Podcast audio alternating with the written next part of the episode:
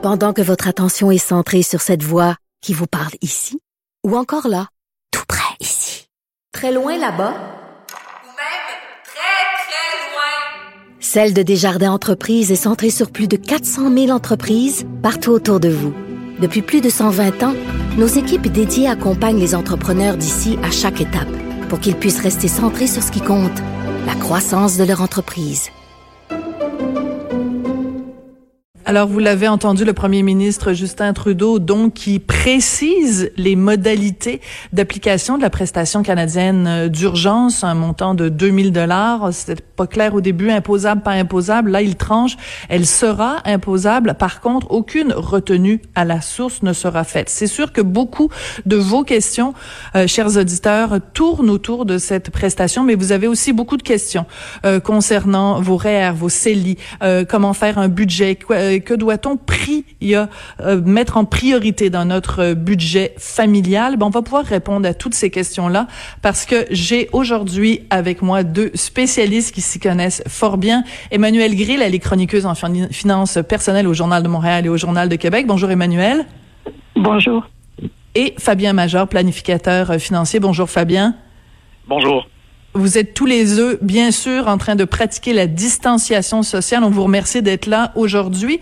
Donc, la première question que je voudrais vous poser avant qu'on prenne les appels et les courriels des auditeurs, ça euh, a trait bien sûr avec cette euh, prestation euh, d'aide fédérale, le fait qu'elle soit imposable, et je vous pose la question à tous les deux, qu'elle soit imposable mais qu'on ne fasse pas de retenue à la source, qu'est-ce que ça signifie pour les citoyens canadiens qui vont la demander, cette prestation?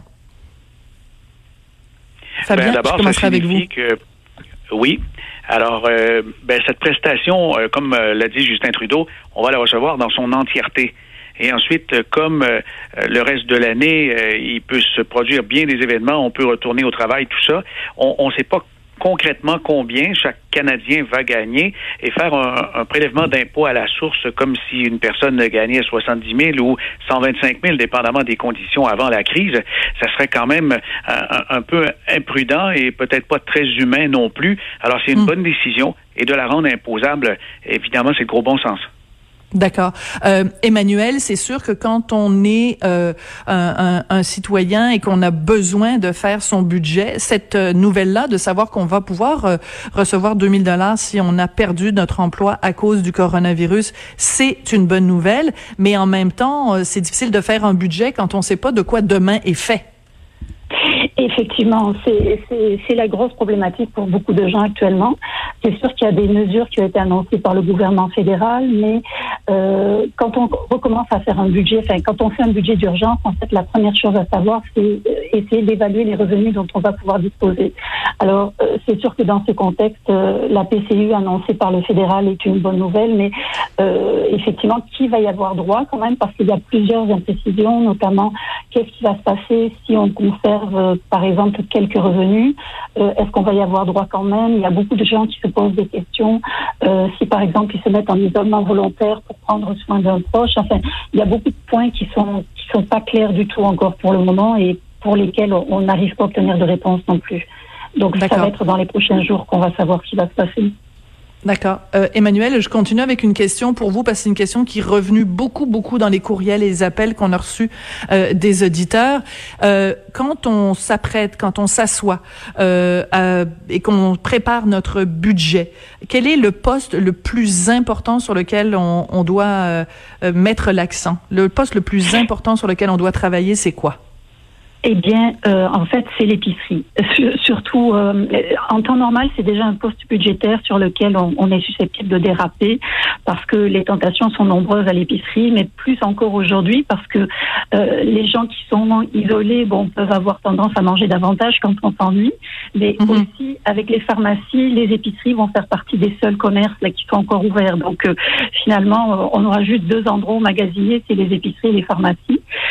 donc, déjà en temps normal, l'épicerie risque de, nous coûter plus cher, mais plus encore aujourd'hui. Alors, il faut vraiment faire attention à ce poste-là. Je sais que c'est pas toujours évident, euh, surtout quand on a des adolescents ou des jeunes enfants à la maison qui ont toujours faim. Mais il faut vraiment euh, travailler là-dessus. Il y a, plusieurs mesures qu'on peut mettre en œuvre. En fait, on utilise toujours les bonnes vieilles méthodes, c'est-à-dire que idéalement, on essaye de planifier les repas à l'avance. on, pour planifier ces repas-là, on pense évidemment à tirer profit des différents rabais qui sont offerts par les, par les épiceries. Il y a plusieurs applications qu'on peut télécharger sur nos téléphones intelligents qui peuvent nous aider à justement à recevoir des rabais ou des coupons rabais. Euh, donc il faut se servir de tous ces outils-là autant que possible. Cuisiner en grande quantité pour réduire le coût des portions, euh, congeler euh, la nourriture euh, qui nous reste, euh, vider son congélateur aussi, faire le tour de, de ce qui reste à l'intérieur de façon à, à manger les, les, aliments qui sont là et puis faire baisser un petit peu la facture d'épicerie. Donc tout ça, c'est les conseils habituels auxquels il faut vraiment se référer encore plus aujourd'hui. Oui, et on, même euh, ce qu'on apprenait aujourd'hui, c'est que euh, à très court terme, il va y avoir également une augmentation euh, des des prix au moins des fruits et légumes et de certaines viandes à cause de la difficulté d'approvisionnement et euh, aussi euh, à cause de la différence évidemment de entre le, le taux américain et le taux euh, du dollar canadien. Mais on aura sûrement l'occasion d'y revenir plus tard. Je vous propose d'entendre une première question d'une auditrice, Odile Pelletier, qui nous appelle de cette île. Bonjour Odile, comment allez-vous? Oui, bonjour, ça va bien. Et vous, Madame Durocher? Bah, c'est très gentil de le demander. Odile, merci beaucoup de nous avoir euh, appelés. Donc, vous aviez une question pour nos deux experts aujourd'hui. Oui, euh, nous avons, euh, moi et mon conjoint, nous avons tous les deux 66 ans. Nous sommes de classe moyenne. J'ai été enseignante euh, durant toute ma vie. ce sont à présent toutes nos économies de toute une vie. Nous avons placé, nous avons placé nos REER et nos solis dans des fonds soit équilibrés, dans mhm. des obligations ou des placements à moindre risque. Nous avions l'intention de transférer en fer seulement à l'âge de 71 ans, comme prévu. Étant donné toutes les fluctuations actuelles ou à venir, est-ce que l'âge de 71 ans ne pourrait pas être porté à 72 ans pour nous laisser un peu la chance de se refaire? C'est une excellente question. Merci beaucoup, euh, Odile. Alors, je, je, pense que Fabien est le mieux placé pour vous répondre. Fabien, qu'est-ce qu'on peut faire pour euh, conseiller Odile? Ben, il reste encore euh, quelques années et selon la lecture qu'on fait de la situation, c'est toujours une situation temporaire. C'est toujours une situation qui, en principe, devrait s'améliorer de semaine en semaine. Mais le gros de l'enjeu, il est médical, il est scientifique. Mais en ce qui concerne les marchés, ne doutez jamais de la résilience des marchés parce que l'économie, elle se transforme. Elle se transforme même au moment où on se parle. On sait déjà que les épiciers font des affaires d'or. On sait aussi que dans les télécoms, dans tout ce qui est télétravail et tout ce qui se consomme en ligne, euh, toutes les entreprises, les parties prenantes euh, font vraiment de, très gros bénéfices. Et ça se poursuit comme ça au niveau médical, au, niveau euh, médicaments. il y aura des profits dans certaines sphères immédiatement des transformations et des bénéfices extraordinaires, et dans d'autres, ce sera un peu plus lent. Mais il va y avoir donc il va y avoir quelque chose qui, qui va faire en sorte que euh, je ne suis pas inquiet. Vous m'avez décrit des portefeuilles de type équilibré. Ce sont mhm. des portefeuilles qui sont constitués, on appelle 60-40. 60% en actions et 40% en obligations. Dans les derniers jours, vous avez observé que les marchés ont été très forts. Une journée historique comme on l'avait jamais connue depuis 1933, avec un regain d'à peu près 11-12% du Dow Jones, suivi de deux bonnes autres journées pour un total de près de 20% de rebond. Mais mhm. ce qu'on a vu, pourquoi ça a monté comme ça, c'est que la partie action avait baissé dans les portefeuilles de caisses de retraite et de fonds communs, et on a donc massivement, ces grands opérateurs de marché ont acheter des actions supplémentaires pour revenir aux 60-40 et ça a fait remonter le marché. Alors ne doutez pas de la résilience des marchés et de dire que ben, si on repousse l'âge de l'encaissement ou la transformation des REER en fer à 72 ans, je crois que c'est prématuré. D'accord. Ah, Odile, est-ce que ça répond à, votre question? Est-ce que parce qu'il est très rassurant, Fabien, c'est qu'il nous rappelle en fait un, principe, euh, c'est qu'il faut pas non plus euh, la bourse euh, trop s'attarder au quotidien. Il faut voir ça sur le long terme. Et euh, Fabien en fait parle de, de la résilience du marché. Le marché va s'en sortir. Est-ce que ça vous rassure, Odile? Oui, parfaitement. Je vous remercie infiniment. Ben, c'est moi qui vous remercie, euh, Odile Pelletier de cette donc, euh, qui nous appelait. Je vous rappelle euh, le numéro pour nous joindre. C'est le 187 Cube Radio. Vous pouvez nous écrire également à studio à cube.radio. Alors, on va prendre tout de suite un autre appel. C'est Daniel qui a une question sur l'hypothèque. Bonjour, Daniel. Bonjour, ça va bien? Ben, moi, ça va bien. Vous, c'est surtout vous. On veut savoir, nos auditeurs, comment ils vont. Comment vous passez à travers cette période-là, Daniel? Ben, comme c'est là, on passe à travers de ça en faisant euh, des, des, du ménage puis de la peinture à maison. Mais euh, ma question, c'est surtout justement concernant les maisons, les hypothèques.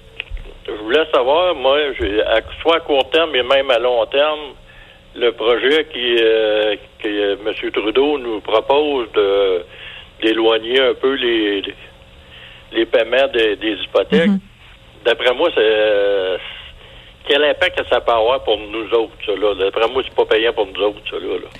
C'est ça, vous, vous, craignez peut-être que c'est un peu comme pelleter le problème par en avant.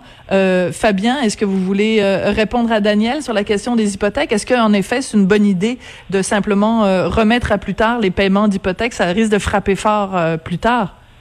Euh, oui, mais pas tant que ça. Euh, je crois pas que c'est un effet très important et euh, c'est peut-être une bonne idée de reporter ces paiements à, plus tard si vous pensez dans votre budget avoir un trou suffisamment important qui vous empêche de, de faire des courses et de nourrir la famille.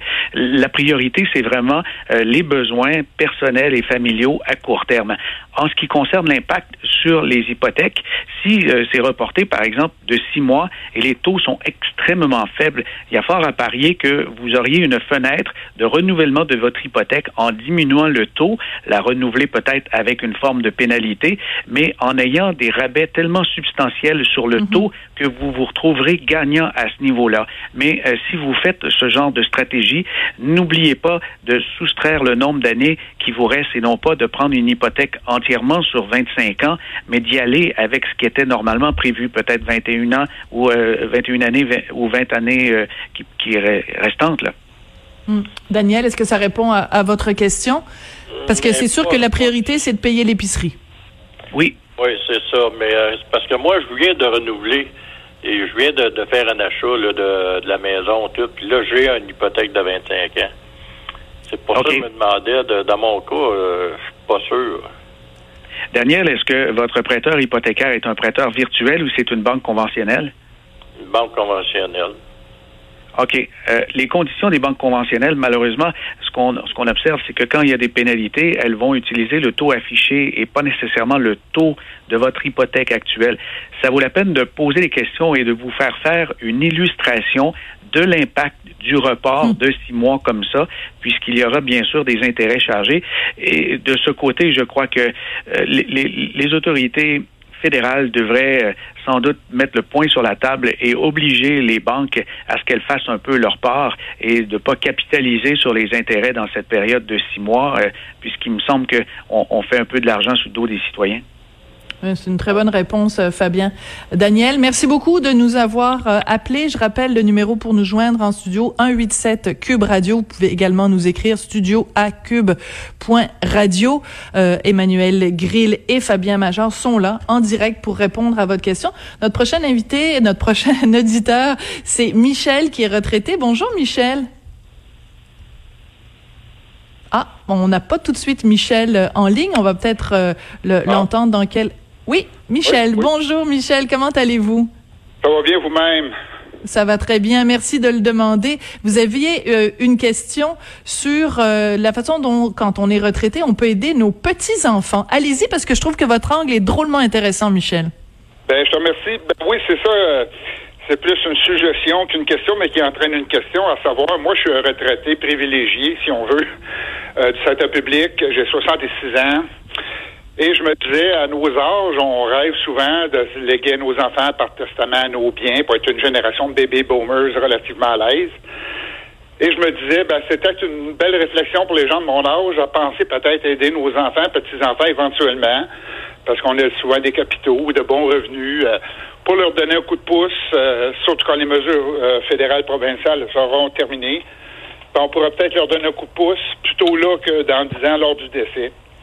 Et ma question que ça soulève, c'est juste, il pourrait avoir même des moyens, euh, gouvernementaux ou autres pour euh, permettre ce genre d'action-là. je pense que c'est des dons non imposables de toute façon. Bref, c'est une réflexion que j'invite les personnes âgées à regarder. Voilà. Mais c'est une suggestion drôlement intéressante que vous faites, Michel, de faire un don euh, de, de un, don d'héritage de notre vivant.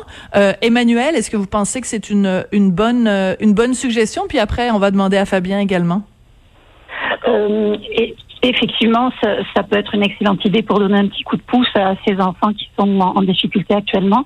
Euh, par contre, c'est plus euh, Fabien qui est en mesure de de, de, de, donner plus de détails concernant les répercussions fiscales, par exemple. Fabien? Ben, les répercussions fiscales, si par exemple notre auditeur a des investissements qui ont un gain en capital latent, je vous donne un exemple chiffré. Monsieur aurait, par exemple, 50 000 dollars investis il y a quelque chose comme 15 ans et qui en vaut aujourd'hui 150. S'il fait une transaction pour faire un don, c'est lui qui aura un impact fiscal, un gain en capital imposable. Mais quand même, euh, si euh, dans certains cas, il y a différentes sortes de placements, la situation actuelle pourrait permettre pour lui euh, quelque chose d'intéressant, c'est de réaliser des pertes en capital qui seront récupérables contre d'autres gains et c'est une une bonne stratégie en temps normal, mais encore plus, je crois, dans la situation actuelle. Et, quant aux dons, moi, je pourrais ajouter une précision. Si on veut aider ces enfants et petits-enfants pour alléger la pression, je crois qu'on devrait leur demander leur numéro de carte de crédit avec le fournisseur et de faire un paiement sur la carte de crédit pour que hmm. l'argent puisse euh, vraiment alléger euh, tout ce qui est pression euh, budgétaire et peut-être dans certains cas en profiter pour alléger et diminuer un peu la limite. C'est une drôlement, euh, c'est une très très bonne suggestion. Donc de faire un versement directement, oui, Emmanuel.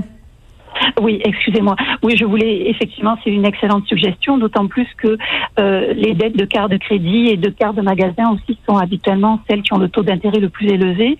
Euh, par exemple, les cartes de crédit, ça grimpe facilement jusqu'à 20%, les cartes de magasin 29%. Donc c'est vraiment un bon coup de pouce qu'on peut donner à, ses proches. Là, si on, on est en mesure de faire un paiement, par exemple, sur leur carte de crédit, ça va aider considérablement. En même temps, Fabien, corrigez-moi si je me trompe, mais ce sont des taux euh, quasiment usuraire. Là, il faut aussi que le gouvernement mette de la pression sur euh, les compagnies de crédit euh, pour que on, ne fasse pas, euh, euh on soit pas confronté à des taux de ça comme ça, là, 20-25% Ça n'a aucun sens en ce moment, Fabien. Oui, et j'ai vu justement hier dans le Globe and Mail, c'est la première fois euh, que, que moi je vois euh, comme tel dans un journal financier à impact majeur au Canada, une manchette qui disait qu'Ottawa euh, presse maintenant les banques de diminuer les taux d'intérêt sur les mm. cartes de crédit, alors que on, on, va précipiter des familles vers la faillite. Mais une des raisons, c'est le taux élevé sur les cartes de crédit qui devrait être un multiple du taux directeur. Le taux directeur, il est de 0,25. Imaginez si on était très gourmand et on disait c'est 10 fois le taux directeur, ça ferait en sorte qu'une carte de crédit ne pourrait charger que 2,5% euh, Imaginez, c'est pas cette situation-là, et d'offrir encore des cartes à 20% qui n'ont pas suivi les baisses de taux. Pour moi, c'est ahurissant et Ottawa commence justement à regarder de très près cette situation. Merci. Euh, merci Fabien. Michel, est-ce que vous ça a répondu à votre question? Oui, puis je, me, puis je me permettre un dernier commentaire? Oui, rapidement, parce qu'il y a d'autres gens aussi qui veulent parler, mais allez-y, Michel. Juste pour dire, en 2008, lors de la crise de 2008, je me souviens, je suivais ça de près et on disait que les maisons, les gens qui perdaient leur maison à cause des hypothèques de, la bulle immobilière, le, gouvernement est en mesure de faire des prêts à très, très bon taux parce qu'il y avait une bonne cote mondiale. Le gouvernement américain est en mesure de faire des prêts à 3,5 alors que les gens payaient du 8, 9, 10. Et je trouve ça un peu, je rejoins ce que Fabien disait, je pense qu'il y a des moyens de faire des choses comme ça parce qu'il y a des taux d'intérêt qui sont exorbitants pour les jeunes qui, qui avec des enfants. Donc, je trouve que c'est une très bonne suggestion de faire une pression sur les cartes de crédit. Parfait. Merci beaucoup, Michel. Merci, d'avoir appelé. Écoutez, on va passer à une prochaine auditrice, Manon. Bonjour, Manon. Bonjour. Bonjour. Comment allez-vous, Manon? Euh, un peu stressée, anxieuse. Mais à part de ça, on fait tout pour rester en santé.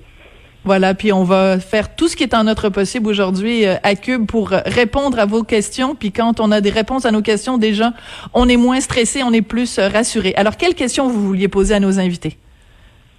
Euh, moi, c'était que je travaille comme représentant de service à la clientèle. C'est un comptoir comme dans une banque. Puis je vis avec ma mère de 88 ans. Puis là, je me demandais si je décide de me retirer volontairement de mon travail, si j'ai droit à un montant quelconque ou si je dois euh, piger dans mes économies. Parce que les choses, les mesures euh, au travail sont pas très euh, pro-santé, puis que c'est pas voyons, un service essentiel. D'accord. Vous avez peur de, si vous continuez à vous présenter au travail, de d'exposer votre santé, puis vous voulez pas contaminer votre mère qui a 88 ans. Donc, euh, Fabien, euh, peut-être la question euh, pour vous est-ce que Manon devrait en effet se mettre temporairement en arrêt de travail, et est-ce qu'elle aurait le droit à ce moment-là de recevoir la fameuse prestation gouvernementale? De ce que j'ai vu jusqu'à maintenant, ben, elle ne remplirait pas les conditions puisque mhm. euh, elle, elle, a un emploi et c'est de son propre chef qu'elle veut donc euh, faire un peu euh, être aidante naturelle. Et malheureusement, il reste encore des précisions à apporter. Mais jusqu'à maintenant, pour ce qui est de l'admissibilité, on, on voit qu'elle n'aurait pas justement droit à, à l'aide du fédéral. Hmm, c'est ça. Vous comprenez maintenant, c'est qu'en fait, euh, le gouvernement dit on va vous donner cette prestation-là d'urgence, mais seulement si c'est votre employeur qui vous met à pied. Si vous quittez vous-même volontairement, euh, vous n'y auriez normalement pas droit. Par contre, la deuxième partie de votre question, est-ce que vous devriez à ce moment-ci piger dans votre bas de laine, euh, Fabien? Qu'est-ce que vous lui conseilleriez? Ben, d'abord vérifier s'il euh, y, a possibilité d'avoir euh, une prolongation des engagements financiers, que ce soit avec Hydro-Québec, que ce soit du côté de, de l'hypothèque. Et comme ça, on, on, va pouvoir respirer au niveau du budget. Et puis euh, ensuite, on va dans le bas mais en priorité vers des investissements qui ne sont pas enregistrés. Donc, ce n'est pas du REER, ce n'est pas du CELI. Et puis, si jamais il n'y en a pas, ben, on, on priorise le CELI comme mode d'intervention si on a besoin de piger dans son bas. Est-ce que vous en avez des investissements, euh, Manon? Des REER, des CELI? Votre situation financière, ça ressemble à quoi? Euh, je suis pas riche, là, mais oui, au travail, on a quand même une bonne, euh, des bons euh, avantages sociaux, là, puis REER, puis CELI, oui. D'accord. Donc vous allez peut-être peut-être que Emmanuel aussi a des conseils pour vous, peut-être pour réorganiser votre budget pour maintenir vraiment les dépenses au, au minimum? Euh, oui, effectivement, ben, comme euh, habituellement un budget, la première chose qu'on fait, c'est d'essayer d'évaluer les, revenus dont on va pouvoir bénéficier. Donc, c'est à partir de là que vous allez pouvoir euh, tirer euh, des, enseignements et voir ce qui vous reste, de quelle façon vous allez pouvoir réorganiser vos paiements. Comme disait Fabien, effectivement, c'est une bonne idée de voir si vous pouvez reporter certains paiements. et puis, à partir de là, on coupe évidemment tout ce qui n'est pas essentiel. on reporte, là, le, le gouvernement fait fédéral et provincial nous ont donné un petit coup de main aussi. Ils ont dit que on allait pouvoir reporter le paiement des impôts. Mais par contre, si vous savez que vous allez avoir un retour, c'est important de faire votre déclaration d'impôt le mhm. plus vite possible pour pouvoir toucher ce remboursement. Donc ça, ça peut être une bonne chose à faire rapidement. Euh, d'autant plus que je crois bien que les services de comptabilité ont été qualifiés de services essentiels. Donc les comptables sont encore au travail et puis vous, vous devrez être en mesure de pouvoir faire votre déclaration assez, assez rapidement. Est-ce que ça répond à votre question, Manon? Est-ce qu'on vous a rassuré aujourd'hui un peu? Oui, merci. Puis salutations à votre maman de 88 ans. Oui. bon courage. Hein. Bon courage, Manon. Puis comme tout le monde dit en ce moment, ça va bien aller. Merci d'avoir appelé. Je vous rappelle que le numéro pour nous joindre à Cube Radio, c'est le 187 Cube Radio. Vous pouvez aussi nous envoyer un courriel studio à. On va prendre une petite pause puis au retour, on continue à répondre à vos questions.